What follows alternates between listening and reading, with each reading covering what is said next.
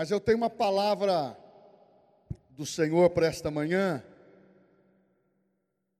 que ela evidencia o tema da seguinte forma: nós precisamos enxergar como Jesus enxergou a sua vida, o seu ministério, e como ele abriu a cortina e disse: Eu vou transmitir tudo aquilo que eu estou enxergando e executando, eu vou transmitir para vocês. A Bíblia fala muito sobre aquilo que você é, é aquilo que você declara e enxerga. E, e uma das coisas que Satanás quer fazer é ofuscar, tirar a tua visão. Mas Jesus, nós vamos ler um texto, mesmo assentados, já ficamos um bom período em pé está em Atos dos Apóstolos, capítulo 10, versículo. Atos dos Apóstolos, capítulo 10, versículo 38.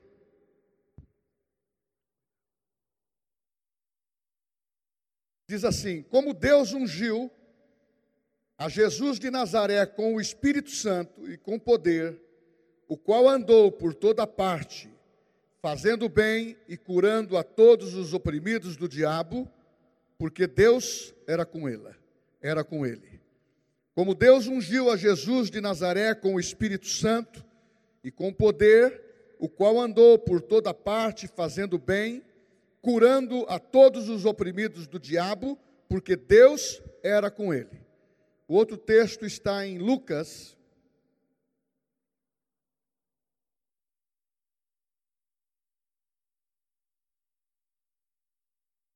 Capítulo 4, versículo 18.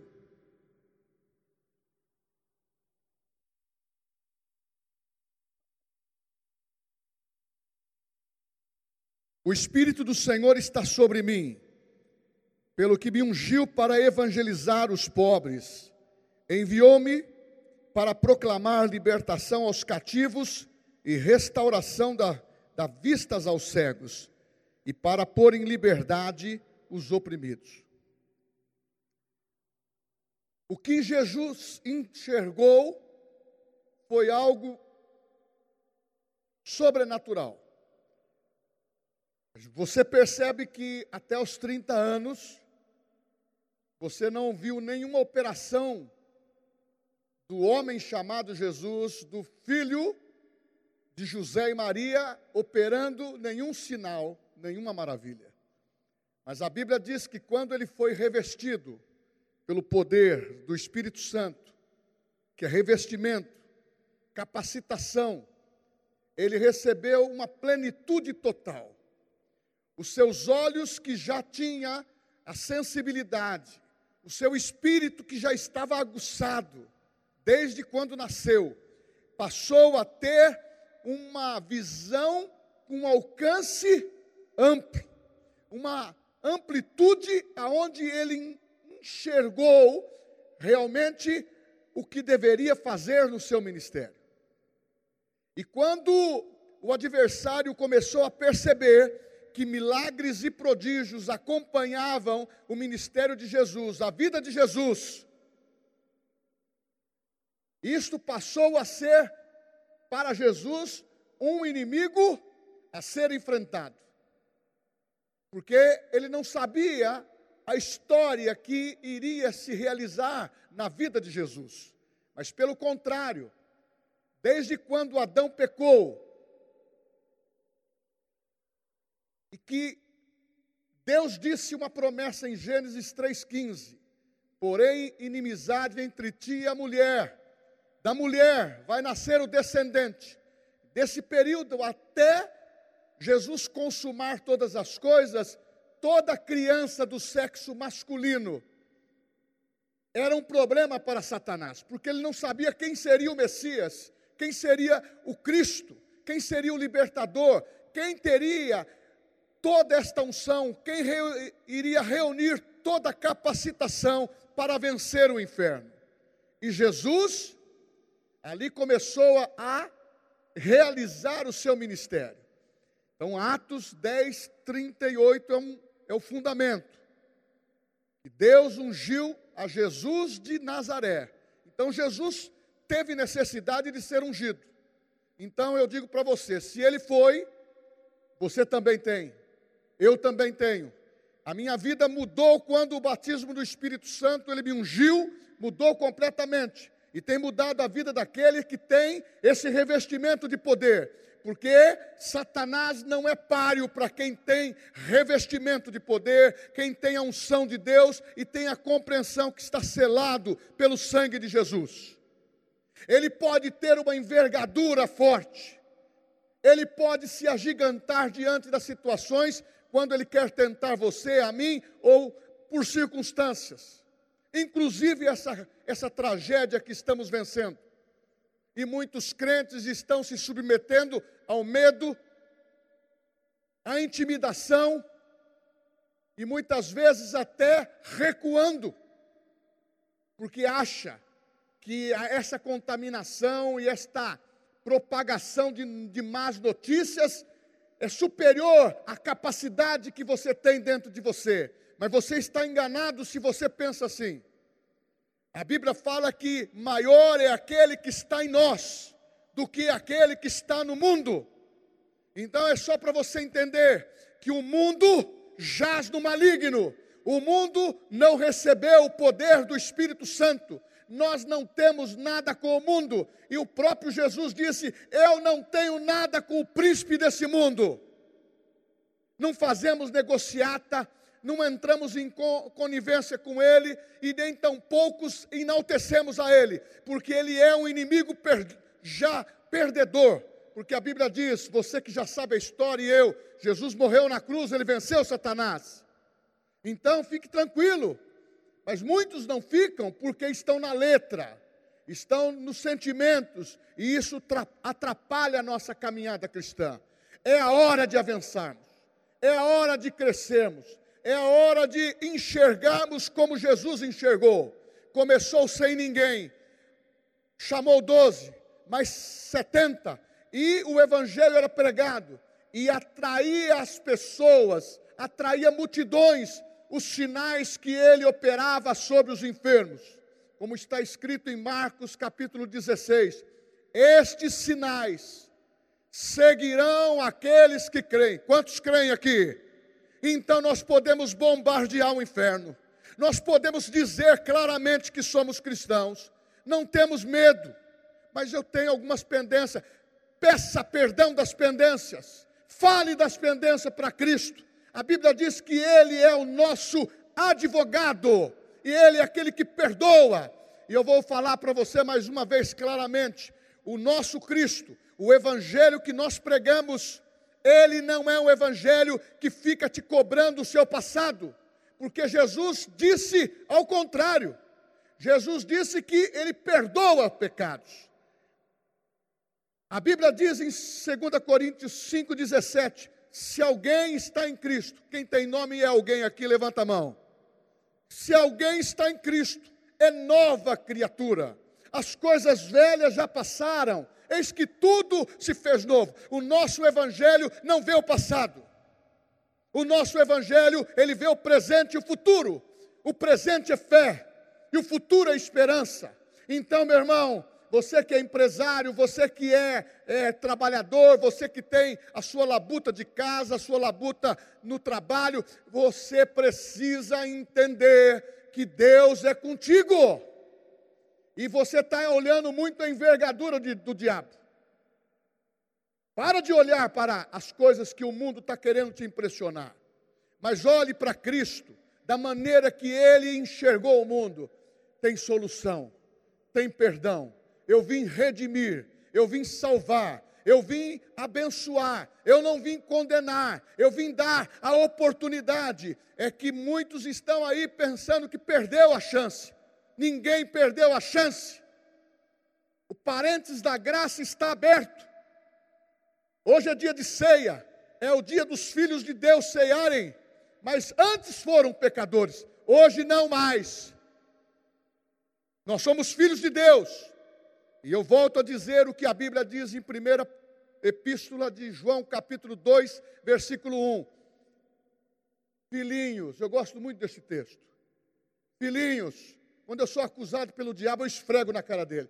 Filhinhos, quando eu estou numa situação diferente, eu esfrego na cara dele. Filhinhos, eu vos escrevi, eu vos escrevi para não pecardes. Mas quando pecardes, tende um advogado perante o Pai. Se confessardes os vossos pecados, Ele é fiel e justo. E o sangue de Jesus nos purifica de todo pecado. Meu irmão, a maneira que você enxerga o inimigo pode te intimidar, pode até te envergonhar. Mas se você entender que ele é um perdedor, que ele é um vencido e que o evangelho que está implantado no teu coração é maior, o mesmo espírito que ressuscitou Jesus, o mesmo Espírito que ressuscitou Jesus, o mesmo Espírito que soprou vida em Jesus, habita em você. Então não tenha medo, porque você recebeu espírito de ousadia, é de coragem. Deus está Deus tá regimentando um exército, uma igreja que creia no poder da Sua palavra. E eu quero dizer o seguinte: que uma das coisas que Jesus viu, que o diabo não viu, foi quando Jesus estava diante de um primeiro desafio, aonde tinha cinco mil homens esperando um pão e o peixe, mais as mulheres e crianças, mais de dez mil pessoas. Encurralaram Jesus, dizendo: Como vamos alimentar essas pessoas? Discípulos, João capítulo 6. Mas Jesus estava enxergando o que eles não estavam enxergando, e nem tampouco Satanás. Então a Bíblia fala em 1 Coríntios capítulo 2, versículo 9, os, 9, os nossos olhos ainda não viram o que Deus tem para fazer. Aquilo só foi o começo. Mas é possível? Possível. É possível aquele que crê. E aquele, aquele aperto que deram em Jesus, ele olha para uma criança e viu que tinha cinco pães e dois peixinhos.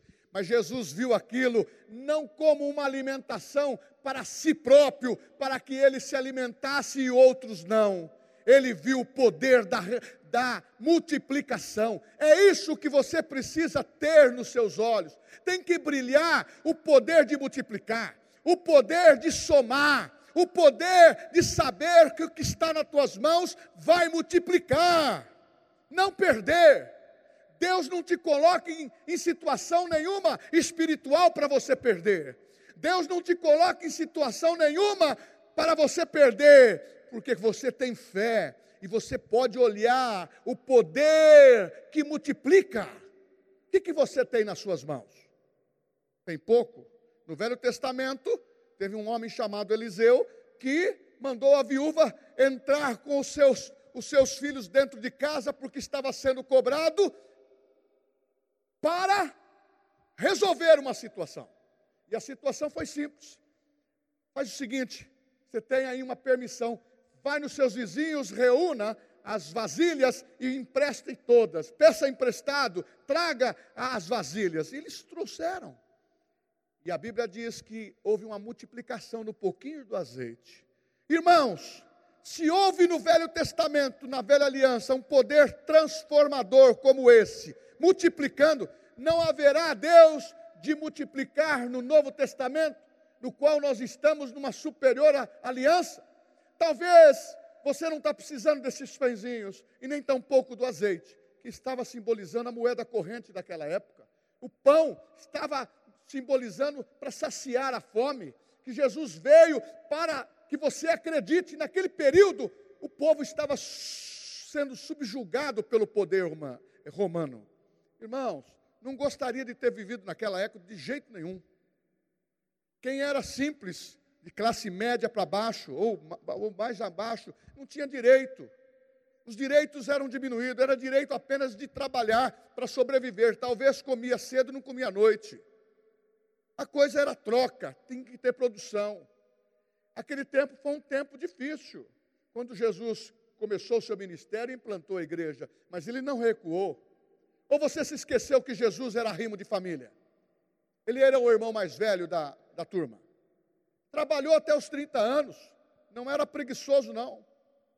Ele conhecia aquele texto da Bíblia de Provérbios: vai ter com as formigas ao preguiçoso. Nós temos que trabalhar, porque é o seguinte: o poder da multiplicação está no poder das tuas mãos. Trabalho. O poder da multiplicação está no poder da tua palavra. O que você diz é o que acontece. O poder da multiplicação é naquilo que você enxerga. Deixa você enxergar as coisas boas que estão acontecendo na tua vida. Multiplicação. Começa a declarar isso. Você pode não ter nada, mas Deus tem o poder de multiplicar. É Ele que tem o poder, não você. Porque a Bíblia diz que o poder se aperfeiçoa na fraqueza. Não confie na força dos seus braços, não dá certo. Mas Jesus enxergou e ele disse o seguinte: farão obras maiores, enxerga como eu enxergo. Ele ungiu Jesus de Nazaré para fazer coisas grandes. Outra coisa que Jesus enxergou, eu vim para fazer milagres. Você viu, né? Você lembra do texto de Lucas, capítulo 4, versículo 18? É a mesma profecia que está em Isaías, capítulo 61. O Espírito do Senhor me ungiu. Quando unge, milagres de Deus acontecem instantaneamente. Jesus começou a realizar milagres. Transformou água em vinho. Jesus começou a realizar milagre.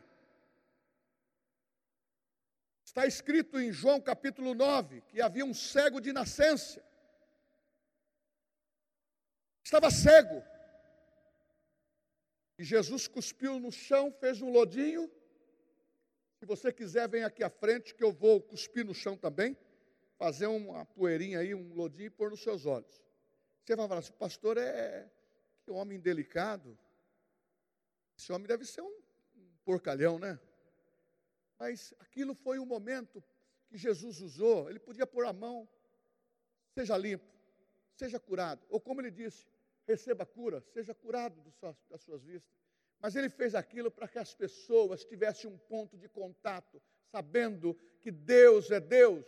E o milagre acontece. Ele foi ungido para libertar com milagres aqueles que são oprimidos por Satanás. Meu irmão, as pessoas não entendem isso. Pensa que o diabo é bom, o diabo não presta e é ruim. E Deus não errou conosco, e nem tampouco errou com o diabo. Deus, Ele tem um plano eterno e incluiu você. Agradeça ao Senhor, porque você está no milagre de Deus. O maior milagre deste mundo é o homem que estava perdido e passa a ser salvo pelo poder da morte e da ressurreição de Jesus. Você não viu, nós não vimos, mas o Espírito Santo disse: Ele libertou você. Fala a verdade, quando você começa a falar do milagre, que você está esperando e você recebe. Você fala assim, mas que maravilha. Eu pergunto aqui, quantos já foram curados pelo poder de Jesus aqui? Quantos já recebeu um milagre? E olha, eu vejo assim, irmãos, o milagre é possível, o que disse Jesus, estes sinais seguirão aqueles que creem. Você tem que começar a despertar para enxergar isso. Jesus enxergava milagre em todos os lugares que ele entrava. Quem me tocou quando a mulher hemorrágica passou? Quem me tocou? Porque do corpo dele saía virtude. O milagre acontece da mesma maneira se você tiver a palavra. O milagre acontece da mesma maneira se você declarar a palavra. O milagre acontece se você crer. Meu irmão, para de ser incrédulo. Quando entra a incredulidade, para de ter dúvida. Quando entra a dúvida, Deus sai de cenário. Deus não quer o plano B. Deus quer o plano A. O plano A é multiplicação. O plano A é milagres. E isto faz parte da tua vida. Ah, mas eu não sei se aquele emprego é meu. Só nessa declaração você está fechando a porta. Você tem que dizer: aquele emprego é meu. Eu vou fazer o melhor teste. Aquele dinheiro eu vou ganhar trabalhando. Não vou roubar, vou ganhar trabalhando. Aquele dinheiro vai vir para minhas mãos por um milagre. E pode até ser transferido para você por uma outra pessoa que você nem imagina. Eu não sei como Deus vai trabalhar na sua necessidade. Eu só sei que Deus está suprindo a minha. E sei que está suprindo a da igreja. Mas sei que está suprindo a vida de muitos que estão com fé. Espero que seja 99,9%. Sabe por quê? Não dá tempo de ficar olhando para a envergadura de Satanás. O próprio Jesus foi tentado. E ele disse: Eu vou voltar para te tentar de novo, tá bom? Está escrito em Lucas capítulo 4, na tentação de Jesus, que ele voltaria de novo para tentar. O gigante sempre volta. E muitas vezes você precisa testar a tua fé. Você precisa saber o que está armazenado dentro de você. E muitas vezes o que está armazenado dentro de você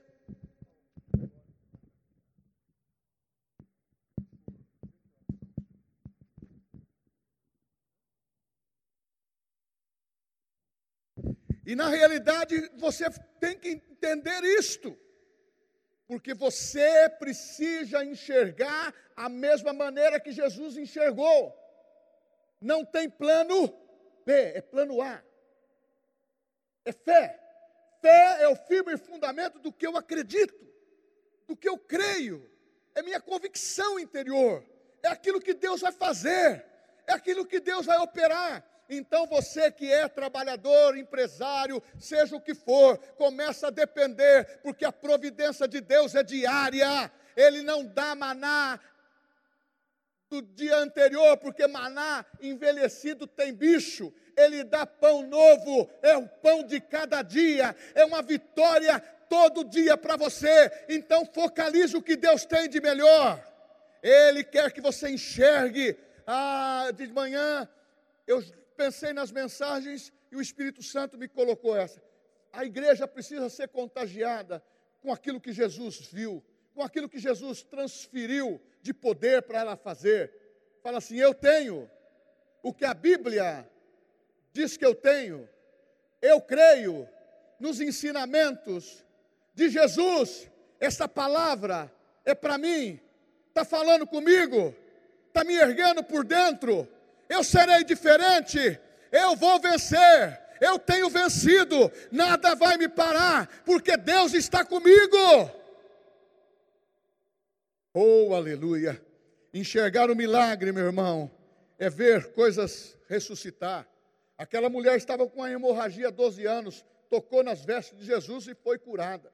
Não precisou nem falar com ele. Você não precisa nem se preocupar se Jesus vai querer te ouvir ou não. Ele já está te ouvindo. Ele não tem sala de espera, como muitos falam, vou orar na madrugada porque tem menos pessoas. Não tem isso. Ele, quando recebe a oração no nome de Jesus, o Pai fala: está ali selado a minha promessa, a promessa do meu filho. Então, você não vai testar se vai funcionar. Você não vai, você não vai testar se vai realmente você ser privilegiado. Não é privilegiado não é preferenciais, é graça, é o nome de Jesus. Aprenda a usar o nome, mas também não é um nome mágico. Usar de uma maneira qualquer, como muito, muitas pessoas usam como se fosse um, um, amuleto, não é.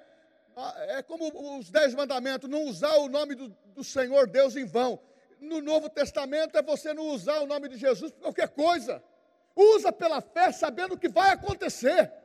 Usa pela fé, sabendo que vai materializar multiplicação, os milagres. Pastor, logo cedo agora, eu, o moço está no hospital, eu gravei uma, uma mensagem para ele, ele está em coma. Põe no ouvido dele, põe no ouvido dele, porque o subconsciente dele vai ser despertado pelo poder da palavra. Oh, meu irmão, se eu não crer que a palavra funciona, nós seríamos os mais infelizes. Nós temos que crer nesses últimos dias, que é o teu tempo, o meu tempo, é um novo ciclo.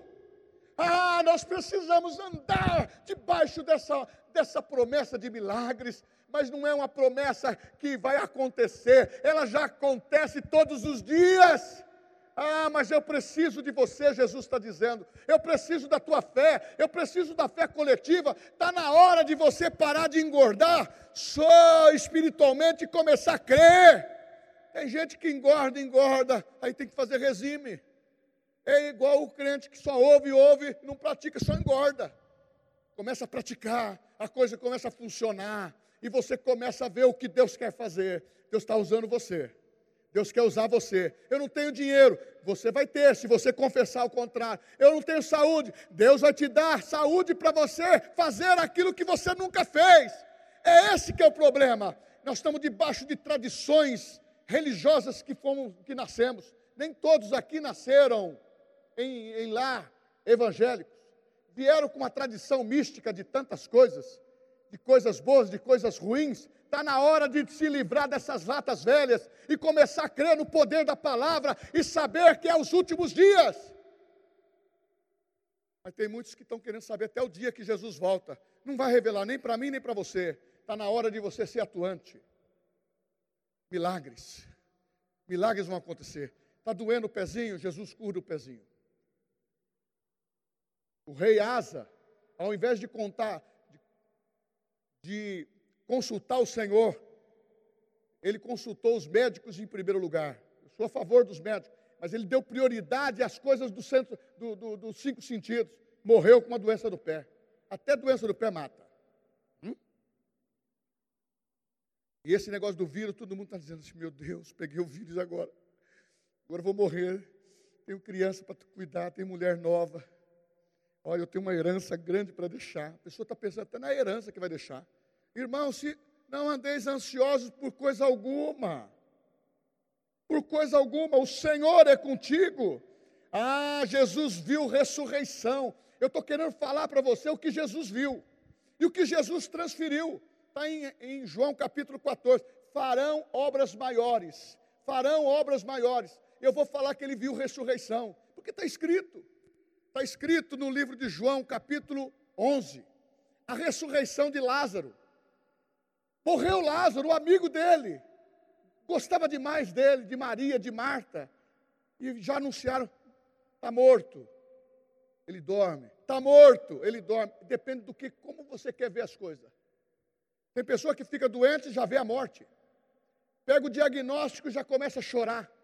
Desesperadamente.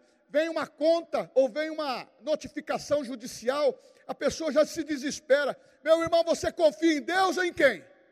Quem tem poder para resolver a sua parada, a sua, a sua situação? É Deus ou não? Agora, ainda mais se, ah, mas eu errei. Coloca isso diante de Deus. Ele vai te dar o livramento.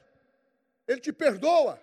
Agora, aí tem o bom senso de um acordo, dependendo do que aconteceu. Tem o bom senso do equilíbrio. Tem o bom senso do livramento total. Meu irmão, Deus tem tudo nas mãos para fazer. Só você deixar seu coração. E ressurreição está cheirando mal, tem muita gente que fica nisso, está cheirando mal. Está na hora de deixar ressur, ressurgir as boas ideias que você tem. Ai, pastor, eu estou pensando em largar da minha mulher. Isso é uma ideia maligna. Estou querendo largar do meu, meu marido. É maligno. Você é crente. Você tem que viver dentro de um parâmetro da palavra.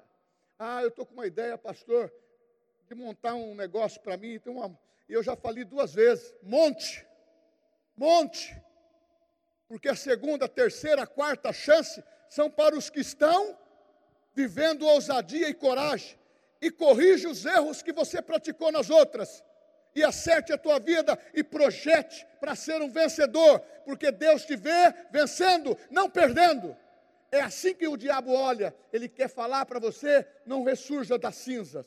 Todos os milagres na Bíblia foram lá das cinzas. O salmista no Salmo 112 ele diz: Eu ergo do pó o desvalido, eu ergo do pó o perdedor, eu ergo do pó o fracassado, eu ergo do pó o doente para sentá-lo na mesa com meus príncipes, sendo um príncipe do Senhor. Meu irmão, a igreja não é para condenar, a igreja é para fomentar no teu coração fé Aqueles que não têm problema, glória a Deus, vão também estar em honra. Eu não preciso estar em problema para que o poder de Deus honre a minha vida. Não, e nem preciso me fracassar por isso, mas usufrua daquilo que Deus te dá e seja grato ao Senhor e continue aumentando. Milagres acontecem, ressurreição acontece.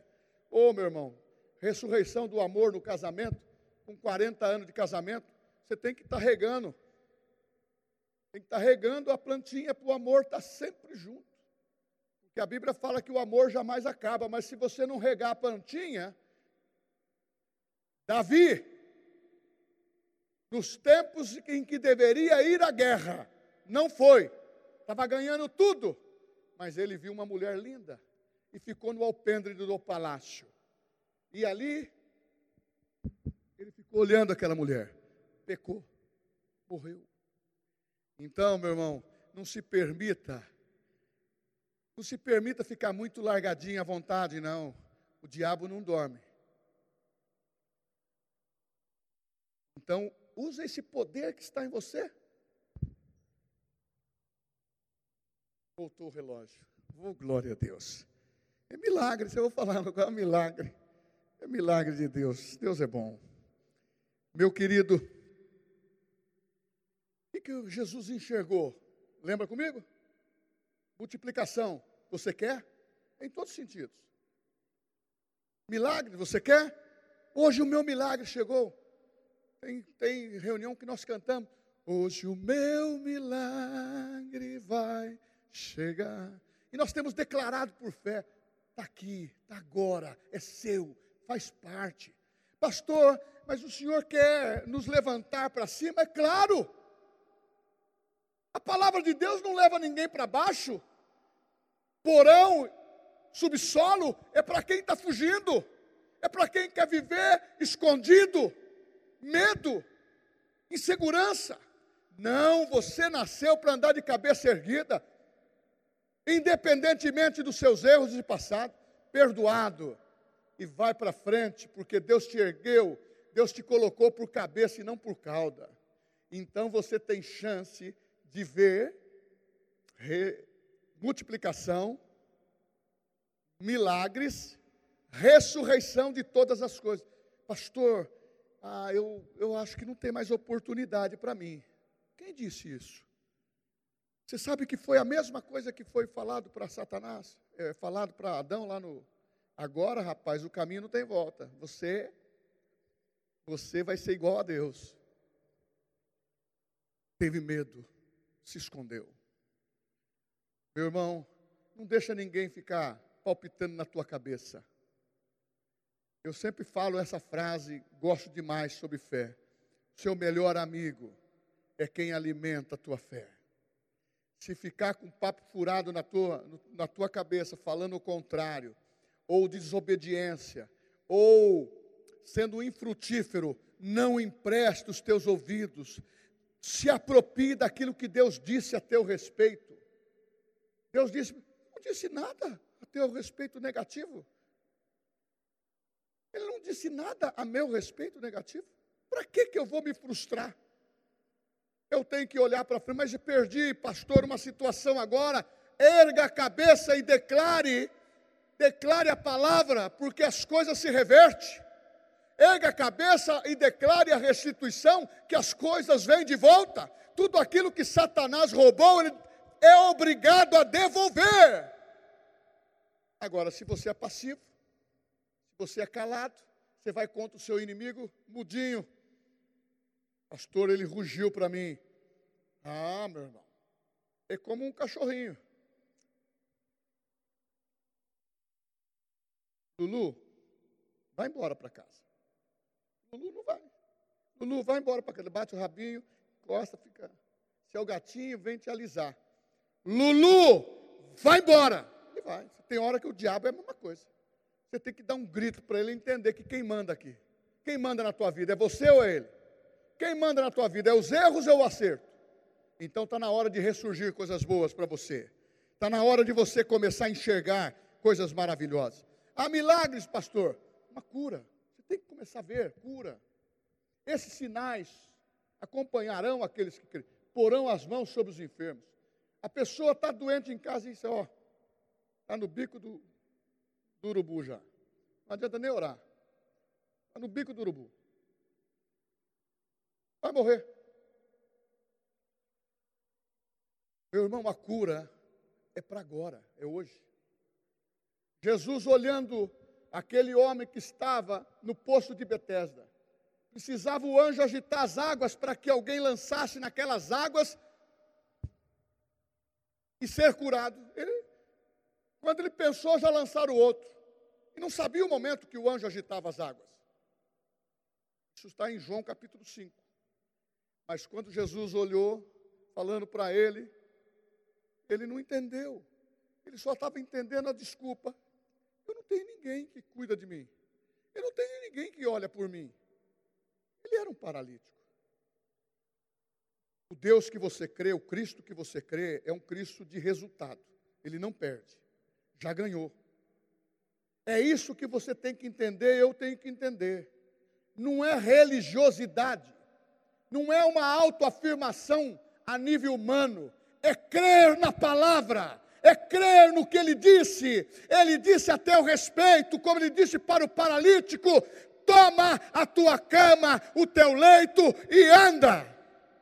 Além de ser curado, faz agora um pouco de força e vai embora. Meu irmão, o que você vê é o que você tem. E quando você começa a entender que você tem Jesus na tua vida, que foi ungido pelo poder do Espírito Santo para libertar todos os oprimidos de Satanás. Quando você estiver lavando uma loucinha em casa, você não vai emprestar seus olhos para coisas erradas, você não vai emprestar seus olhos, e também os homens assistindo e fazendo, e trabalhando, não vai emprestar os seus olhos, a sua mente para as coisas erradas. Você vai pedir a renovação da graça de Deus. Sabe por quê? Se você se sujeita a esses dardos de inflamato na mente e aceita, eu sou um perdedor mesmo. Realmente ele não me ama, ela não me ama também, eu não estou bem no meu emprego, já vou pedir a conta, vai ficar desempregado. Hein? Vou fazer um monte de coisa. Aí depois, Deus errou comigo. Deus abençoa sempre o Paulinho da igreja, ele vai lá falar, fala tão bonito, só ele que é abençoado. Não, sou pastor. Deus não tem filhos preferenciais. Deus ama a mim e ama você de, da mesma maneira. Da mesma maneira. Então, quando você pensa na cura, você tem que instantaneamente deixar isso estar aflorado no teu coração.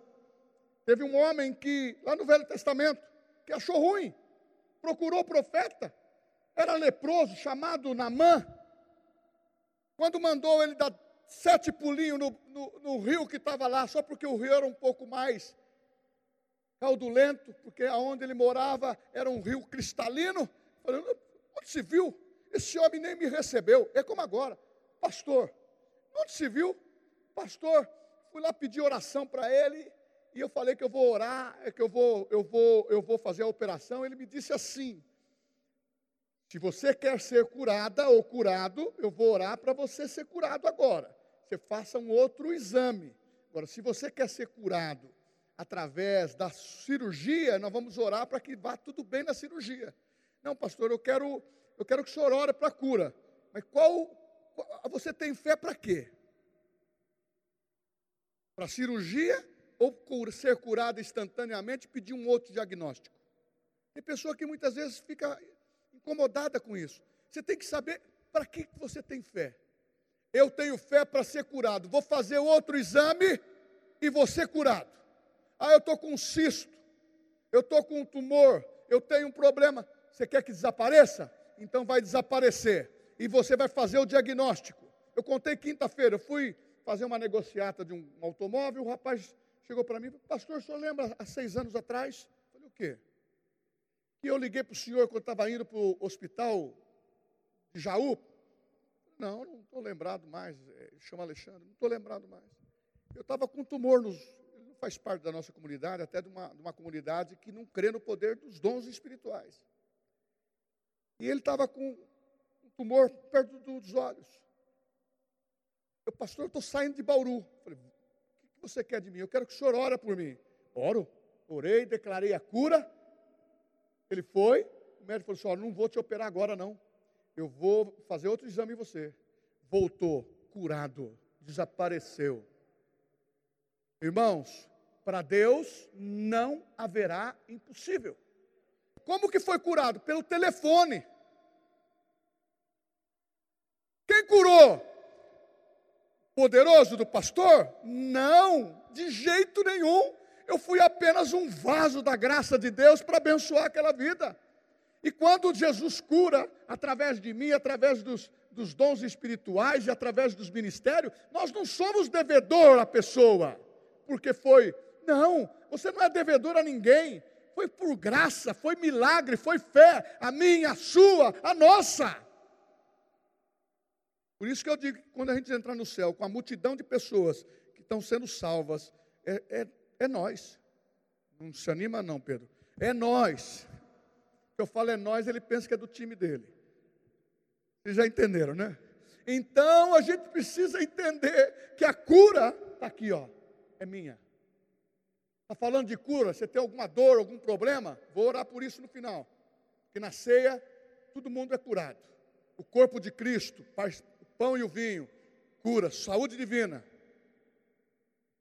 Eu vou terminando também. E na realidade a cura te pertence. E você estando aí, você crendo, você pode, no final do culto, apalpar, se pode apalpar discretamente. Se não puder discretamente, vai lá no toalete e declara: hoje é o dia de você saber que da maneira que Jesus enxergou e fez, é a maneira que você enxerga e faz e recebe, porque aquele que bate, recebe, aquele que bate, abre-se-vos-á, e aquele que abre, recebe. E ele diz: venha sentar na mesa. Prepara-me uma mesa na presença dos meus adversários. Unge a minha cabeça com óleo e o meu cálice se transborda. Naquela mesa, o louvor que nós cantamos, a gente tem que entender que quando estamos na presença de Deus, eu não estou falando aqui de inimigos de inimigos, carne e sangue, que crente não tem. Graças a Deus, ele estende o perdão e deixa a vida seguir. Mas se tem inimigos, muitas vezes surgem inimigos sem você nem saber. Mas uma coisa eu falo para você: você estando na presença do Senhor, é o lugar onde as suas fraquezas desaparecem. Se é grandão, pode chorar, pode pedir perdão, você se sente fragilizado, você pode se apresentar na presença de Deus, porque na presença de Deus a fraqueza desaparece, a enfermidade desaparece. Eu creio num evangelho em que os nossos olhos começam a enxergar nem os olhos viram, nem os ouvidos ouviram o que Deus ainda tem preparado para nós. Deus tem preparado para você coisas especiais que tem que entender que o teu futuro não depende de outro, depende do que você crê. Depende do que você declara. Pastor, eu não tenho um gato para puxar pelo rabo. É, ah, mas você vai ter muitos gatos. Ah, mas não é físico que você não. É no sentido comparativo. Você vai ter muita coisa para administrar. Comece a colocar suas mãos na presença de Deus. Encha minhas mãos, Senhor. Ah, primeira coisa que aconteceu foi ungido Jesus pelo poder. Deus quer ungir as suas mãos e a tua cabeça com brasa. Oh, é o poder do Espírito Santo, é o óleo do Espírito Santo. Prepara-me uma mesa na presença dos meus inimigos e unja a minha cabeça com óleo. Ah, quando o inimigo olha, ele vê, ele vê você ungido dessa maneira, ele fala: com esse eu não posso, com esse eu não posso. Tem unção, tem óleo, eu só vou tentar, vamos ver se ele cai na, na minha tentação. Vou jogar um verde, vamos ver se ele vai. Não caia nesse joguinho do diabo. A envergadura dele, quando ele aparece, ele é igual esse filme que está aparecendo agora, o Lúcifer. Não ia falar disso, mas olhei para você, vou falar. Se você, não, não, Vou falar agora no bom sentido. Eu olhei para você que é professor de crianças e está orientando lá. Ok? E nós temos orientado que esse filme que está passando é o Lúcifer.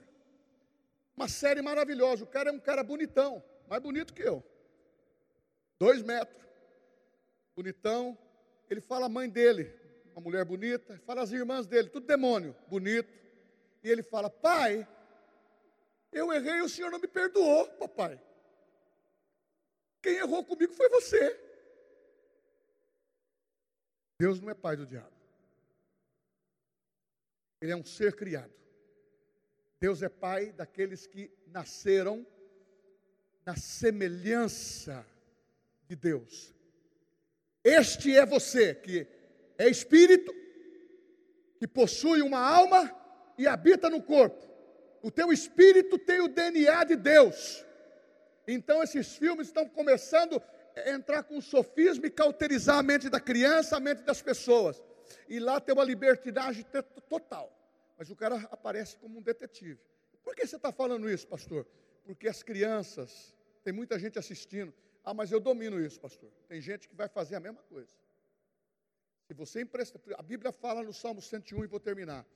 Cuidado com coisas que entram dentro da tua casa. A Bíblia fala: cuidado com as portas abertas e ficam dentro da tua casa. Tchum! Se você está sendo tentado com os olhos, esse é o seu lado, e se você ficar nisso, a tua mente, o seu subconsciente só vai pensar naquilo. Sabe por quê? A Bíblia fala que a cobiça do nosso coração é que, no, é que nos leva ao pecado. Você pensou, tira. Pensou, não fala.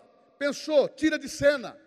Sabe por quê? Se ficar fazendo, ai que coisa linda, é o pecado de estimação. Que bonitinho esse gatinho, que bonitinho esse cachorrinho. É esse pecado que vai aumentar. Mas nós não. A envergadura, o poderio de Deus é para enxergar coisas altas. Ó, se você perdeu a palavra, você cai. Mas se você fica, você está sustentado na rocha. Ninguém vai tirar a, a, visão do teu alcance de enxergar o que Deus enxerga sobre você, o que Jesus enxergou e o que você recebeu o poder do nome de Jesus para enxergar enxergar a ressurreição, enxergar a multiplicação, enxergar milagre, enxergar cura. É isso que eu quero pregar para você, que esses sinais acompanharão aqueles que creem. E é na ceia aonde nós temos o poder de Deus, que é a mesma coisa. Você vai cantar com, com graça e alegria.